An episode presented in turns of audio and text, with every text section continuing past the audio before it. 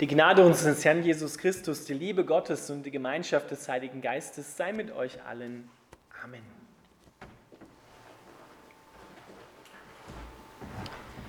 Wir hören den Predigtext. Er steht in Micha 7, 18 bis 20. Wo ist ein Gott wie du, der die Sünden vergibt und die Missetaten seines Volkes verzeiht? Der nicht für immer an seinem Zorn festhält, sondern der sich freut, wenn er barmherzig sein kann. Er wird sich wieder über uns erbarmen, alle unsere Sünden zertreten und alle unsere Verfehlungen ins Meer werfen. Du wirst an Jakob Treue und, und an Abraham Gnade erweisen, wie du es unseren Vorfahren geschworen hast.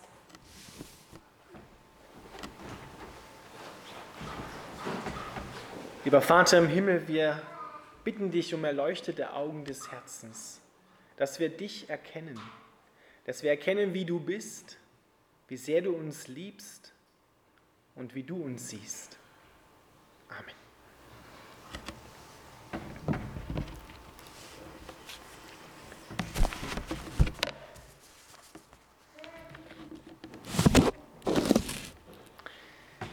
Ihr Lieben, das ist so ein Bautext aus dem Alten Testament. Der Prophet Micha sieht in einer Zeit, 700 Jahre vor Christus circa, etwas in Gottes Herzen, was viel später erst offenbar werden wird. Dass Gott kommen wird in Jesus Christus und alle Schuld, alle Sünde zertreten, wegnehmen und wegwerfen wird dass es ein Volk vollständig frei macht von allem, was das Volk jemals daran hindern kann, aus der Liebesbeziehung zu Gott herauszufallen. Wo ist solch ein Gott wie du? Wo ist solch ein Gott, der so etwas macht, der so liebevoll, der so barmherzig ist? Wo ist solch ein Gott wie du? Der Prophet Micha schaut in das Herz des Vaters hinein und er entdeckt diese eine große Liebesgeschichte, die Gott in die Welt hineingebracht hat, die sozusagen auch der Antrieb dieser, dieser Leidenschaft ist in Gottes Herzen.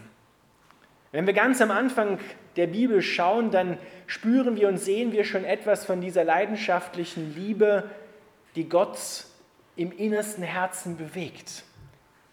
Als Adam geschaffen worden ist, war er allein. Es war niemand da, dem er seine leidenschaftliche Liebe, die er von Gott bekommen hat, schenken konnte. Und da hat Gott gesagt, das kann so nicht bleiben. Da muss sich was ändern. Und er hat Adam in einen Tiefschlaf gelegt und hat aus seiner Seite heraus Eva hervorgebracht. Ein Gegenüber für seine Liebe, die Gott in ihn hineingelegt hat. Ganz nah an seinem Herzen war sie schon immer da, war sie schon immer mit Adam aber noch verborgen und wurde dann offenbar gemacht. Und so hatte Adam jetzt jemanden, den er beschenken konnte mit seiner Leidenschaft, mit seiner Liebe. Wenn wir dann wenig später oder wenig später, einige Zeit später schauen, dann sehen wir, da kommt so etwas in der Tiefe und in viel größer. Noch einmal. Die Bibel beginnt mit einer Liebesgeschichte zwischen einem Mann und einer Frau und die Bibel endet mit einer Liebesgeschichte zwischen einem Mann und einer Frau. Als Jesus Christus am Kreuz gestorben ist, er sozusagen auch in einem Tiefschlaf war, so wie Adam, wurde auch seine Seite geöffnet durch den Speerstoß des römischen Soldaten. Heraus kamen Blut und Wasser. Und Dort werden die gleichen Worte verwendet wie bei Adam für die Öffnung der Seite. Und als Christus gestorben ist, dann auferstanden ist, wurde das schönste Mädchen der Welt geboren, die Braut Christi. Ein Gegenüber für Gott, ein Gegenüber für den Sohn Gottes, der ebenfalls gefüllt ist mit der leidenschaftlichen Liebe des Vaters, um sich an diese Braut zu verschenken. Wenn wir fragen, wer ist diese Braut, dann folgen wir Paulus und sehen, diese Braut ist die Gemeinde, ist sein Leib. Und wenn du zu Jesus gehörst, dann gehörst du dazu, zu diesem Leib. Er ist das Haupt und wir sind die Glieder. Diese leidenschaftliche Liebe Gottes gilt dir. Du bist nicht alleine. die schönste Braut, die schönste Frau der Welt, das schönste Mädchen der Welt. Aber wir zusammen sind es. Aus allen Völkern und Nationen, aus Juden und Nichtjuden. Und diese leidenschaftliche Liebe, die gilt uns, gilt der Gemeinde, der Braut Christi.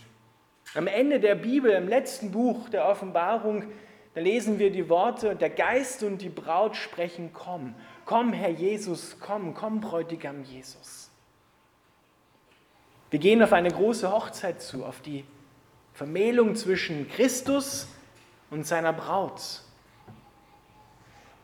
Und diese leidenschaftliche Liebe, die sieht der Prophet Micha, die sehen auch andere Propheten immer wieder abschnittsweise in Gottes Herzen.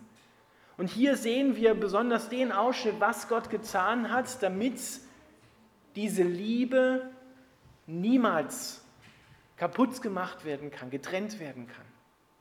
Da lesen wir, dass Gott alles dafür getan hat in Christus, damit diese Beziehung ewig Bestand hat. Jesus hat alles zerstört. Und wohlgemerkt, er hat alles zerstört, noch bevor die Braut offenbar geworden ist, bevor die Braut entlassen wurde, sozusagen. Nicht entlassen im Sinne von, du kannst es gehen, sondern aus seiner Seite heraus, aus seinem Körper freigesetzt wurde. Jesus zerstört durch den Tod alles, was uns, was die Braut jemals daran hindern könnte, Beziehung mit Gott zu haben. Er nimmt alles, er zerstört alles, was diese Beziehung jemals behindern kann. Er zerstört die Last der Sünde, er zerstört die Sünde an sich. Er zerstört das Böse, die Macht des Bösen. Er zerstört den Tod. Er zerstört die Last des Gesetzes. Er zerstört die alte Schöpfung, damit niemand mehr auf Abwege geraten kann. Wo ist solch ein Gott wie du, der nicht ewig an seinem Zorn festhält, der dem gegenüber, was wir Menschen gemacht haben, gerechtfertigt ist? Doch er vergilt nicht, wie wir es vorhin gehört haben im Psalm 103, nicht nach unserer Missetat. Er rechnet nicht auf. Er rechnet nicht ab und sagt so, das hast du gemacht und darauf steht das und das und da kann ich jetzt nichts mehr machen. Wo ist solch ein Gott, der selber das Urteil auf sich nimmt, der Mensch wird und sich unter die Schuld von uns drunter stellt, der sich selber zur Sünde machen lässt, der sich selber das Unheil und die Not und alle Gewalt im wahrsten Sinne des Wortes unter die Haut fahren lässt, angenagelt am Kreuz. Wo ist solch ein Gott wie du? Die Antwort ist, es gibt niemanden außer dich, der so etwas gemacht hat, der so ist wie du. Keinen anderen Gott, der neben dir auch so wäre oder Bestand hätte. Niemand gibt es. Das, was Gott motiviert hat in Christus, was Christus motiviert hat, ans Kreuz zu gehen, das ist fast Unglaubliches auszusprechen. Das war Freude. Das lesen wir im Hebräerbrief. Jesus erduldete die Schmach und die Last des Kreuzes um der Freude willen, die vor ihm lag. Und was war seine Freude? Dass viele Söhne und Töchter Teilhaber seiner Herrlichkeit werden. Hebräer 12,2 mit der Freude und am Anfang des Hebräerbriefes, gleich im ersten und zweiten Kapitel, dass viele Teilhaber werden an seiner Herrlichkeit. Was ist das? Das ist die Braut. Er hat auf die Braut geschaut, auf die Gemeinde geschaut. Die wollte er haben, wollte er freisetzen. Das war seine Freude. Die wollte er sehen. Er hat gesagt, für die tue ich das. Für die gehe ich ans Kreuz. Und da du ja Teil dieser Braut bist, wenn du zu Jesus gehörst, dann er, kannst du es so auch hören und annehmen. Er tat es für dich, weil er dich gesehen hat. Schon vor Anbeginn der Welt hat er dich gesehen, dass du eines Tages kommen wirst. Und er wollte, dass du kommst. Er wollte, dass du diese leidenschaftliche Liebe empfängst.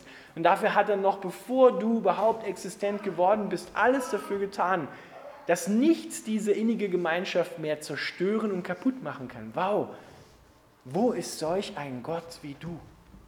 der so etwas tut. Wir lesen es ja hier.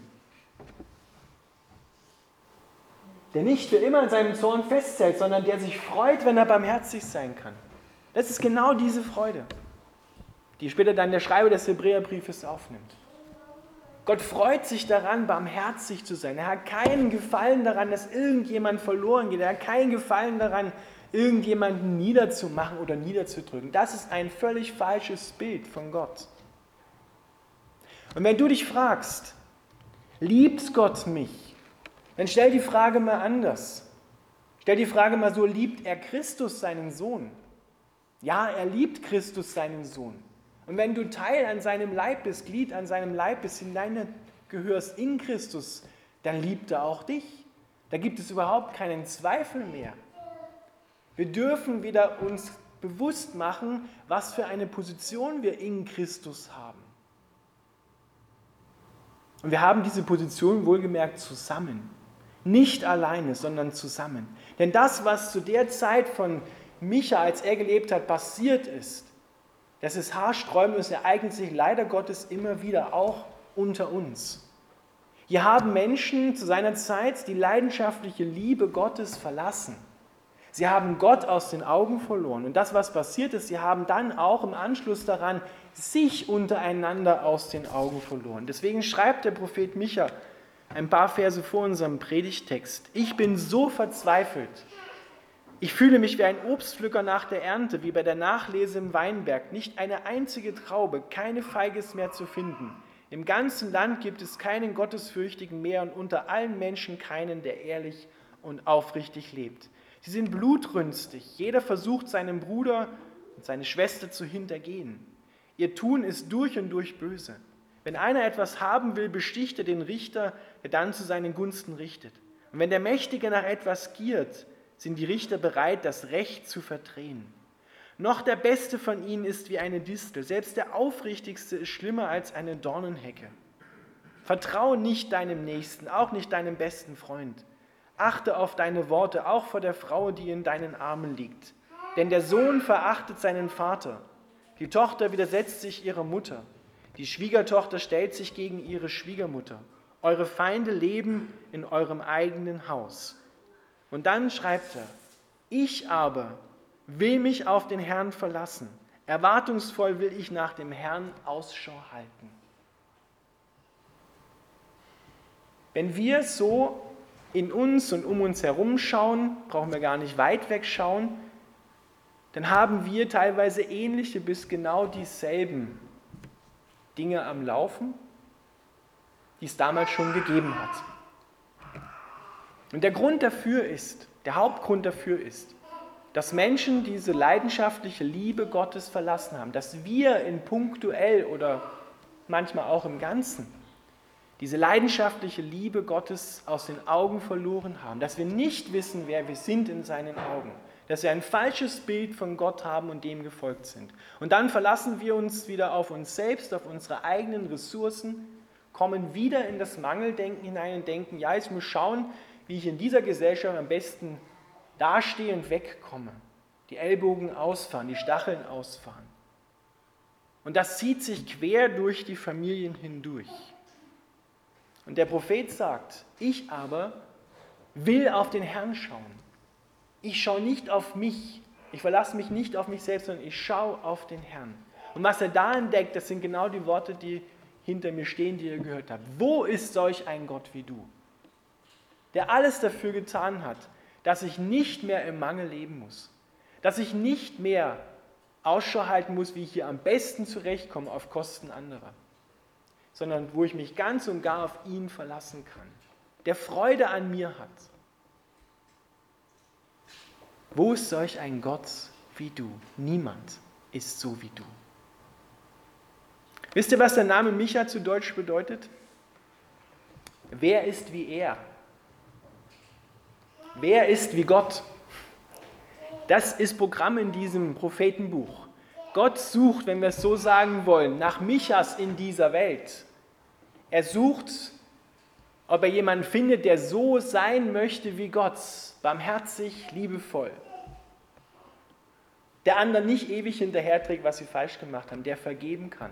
Das kannst du aber nur nicht aus dir heraus, sondern wenn du einen Positions-, einen Herrschaftswechsel vollziehst, wenn du unter die Herrschaft von Gott kommst, ihn wieder anschaust und nicht auf dich mehr schaust, wenn du dieser Einladung, diesem Ruf Gottes folgst und dich beschenken lässt mit seiner leidenschaftlichen Liebe. Deswegen ist es das Gebet des Paulus für die Gemeinde in Ephesus und für alle Gemeinden, dass wir erleuchtete Augen des Herzens bekommen, dass wir erkennen, zu welchem reichen Erbe seiner Herrlichkeit er uns berufen hat, damit wir zusammen, wohlgemerkt zusammen, die Liebe Gottes erkennen. Das können wir nicht alleine. Wir brauchen uns da zusammen, weil du brauchst nämlich auch denen, der dir gerade ins Angesicht widersteht. Weil daran wird sich nämlich dann die Liebe Gottes bewähren. Hast du Gott auch so viel Liebe für den, mit dem ich nicht mal fünf Minuten aushalte? Hast du so viel Liebe für meine Verwandtschaft, diesen Haufen? Ist deine Liebe wirklich so groß, dass du auch mich liebst mit meinen Fehlern, wo ich immer wieder mal von dir weggehe und nicht selber zurückfinde? Ist deine Liebe wirklich so groß? Ja, sie ist so groß. Wo ist solch ein Gott wie du? Dass wir wieder dahin kommen zu dem Staunen über Gottes Güte, zum Staunen über seine Liebe. Und dass wir letzten Endes dann erkennen, wir sind die Beschenkten. Seine leidenschaftliche Liebe gilt seiner Braut. Paulus sagt, er macht die Braut ohne Flecken und ohne Runzeln. Er macht sie wunderschön. Und nicht in der Zukunft, sondern er sieht sie heute schon. Was immer du über dich glaubst, wo du hässlich bist, wo du hässliche Dinge gesagt, getan, gedacht hast, da hör mal ganz neu die Sichtweise Gottes. Das andere ist die Realität, aber das ist die Wahrheit. Und die Wahrheit geht über die Realität. In Gottes Augen bist du wunderschön. In Gottes Augen bist du herrlich. In Gottes Augen bist du vollkommen gemacht durch das, was Christus, wie es hier beschrieben ist, getan hat ist alles vollendet, ergreif es. Wo ist solch ein Gott wie du? Niemand ist wie du. Amen.